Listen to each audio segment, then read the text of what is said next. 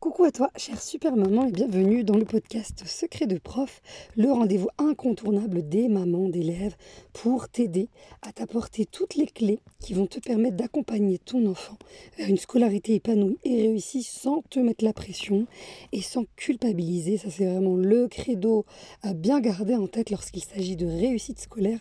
La meilleure manière d'y arriver, c'est de ne pas surcharger les mères. Euh, je suis Tamar, professeur des écoles depuis 10 ans et férue de neuroéducation depuis autant d'années. Dans l'épisode d'aujourd'hui, on va parler d'un secret méconnu, euh, d'un outil, d'une clé, tu peux l'appeler comme tu veux, mais c'est une pépite à connaître pour mieux comprendre comment euh, aider ton enfant à diminuer les comportements difficiles. Ça, c'est vraiment un point de départ qui va énormément t'aider à creuser davantage, à comprendre comment faire pour que ton enfant ait plus de bons comportements que de mauvais comportements. C'est toujours cette question de proportion. Et je vais te donner trois idées de jeu ensuite à faire en 5 minutes par jour qui va te permettre d'entraîner euh, cette clé, cet outil euh, méconnu malheureusement et on va, on va ensemble s'entraider dans le bouche à oreille pour transmettre, 1, 2, 3, transmettre ça à toutes les mamans. Oui, comme je t'ai dit, je te parle comme une amie que, qui te veut du bien. Je fais pas mille et une coupures au montage. Euh, c'est du 100% naturel. C'est parti. Alors, il y a deux problématiques majeures euh, qui reviennent souvent dans les difficultés que rencontrent les mamans. Ces premiers éléments, les comportements difficiles de leur enfant, ça peut être de différents ordres, ça peut être que, ton enfant, il, hurle quand il est en colère, qu'il frappe, qu'il... Euh, dès qu'il est frustré, il se roule par terre. C'est vraiment, quand on parle de comportements difficiles, c'est vraiment un panel de comportements qui vont être difficiles et pour l'enfant, mais aussi pour l'adulte euh, qui l'accompagne. Et ça, c'est important de parler des qu'est-ce qu'on va pouvoir mettre en place pour aider son enfant. Et la deuxième problématique majeure, c'est les problématiques liées à la concentration. Ça, aujourd'hui, dans euh, les retours que j'ai euh, des mamans, que ce soit par mail ou euh, en direct quand je les vois, ou dans les accompagnements que je fais, c'est les problèmes liés à la concentration. Et là, ce que je vais te passer comme outil comme précieuse connaissance à avoir dans ta boîte à outils de maman, tu verras que c'est le point de départ de ce qui va permettre à ton enfant de progressivement avoir de moins en moins de comportements difficiles et développer progressivement ses capacités de concentration. Alors, dans le champ des neurosciences et les neurosciences appliquées à l'éducation, euh, le champ est très vaste. Hein, et c'est pour ça que moi, ça fait 10 ans en tant que maîtresse que j'explore ces ressources et j'aime bien ce qui est concret. Tout ce que je te transmets, c'est du 100% concret parce que toi et moi, on est maman, donc on n'a pas le temps. Notre temps est précieux. Et il y a un élément à avoir à sa connaissance. On en a déjà parlé dans les précédents épisodes du podcast, n'hésite pas à aller les explorer. Eh bien, c'est tout ce qu'on va appeler les fonctions exécutives. Les fonctions exécutives, tu en as certainement entendu parler, mais c'est beaucoup de théorie pas assez de pratique dans la vie de maman, quand tu es fatigué, épuisé, que tu arrives dans le virage du soir, euh, euh, du retour de l'école, des devoirs, de la douche et tout ce qui s'ensuit, euh, c'est difficile d'aller mettre de la théorie dans la vie quotidienne.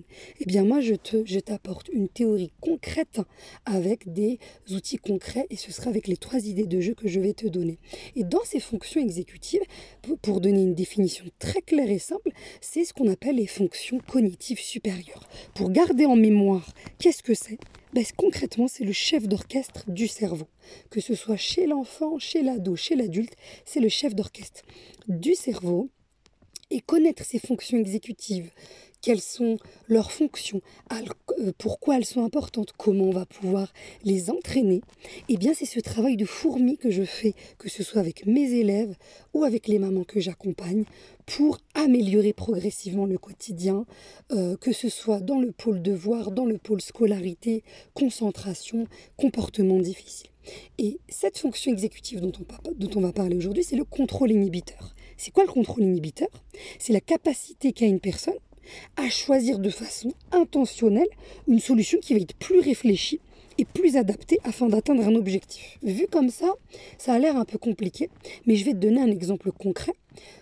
Quand tu, par exemple, toi, euh, si tu as le permis et que tu es en boîte manuelle, quand tu bascules directement vers une boîte euh, automatique, eh bien, qu'est-ce que tu remarques?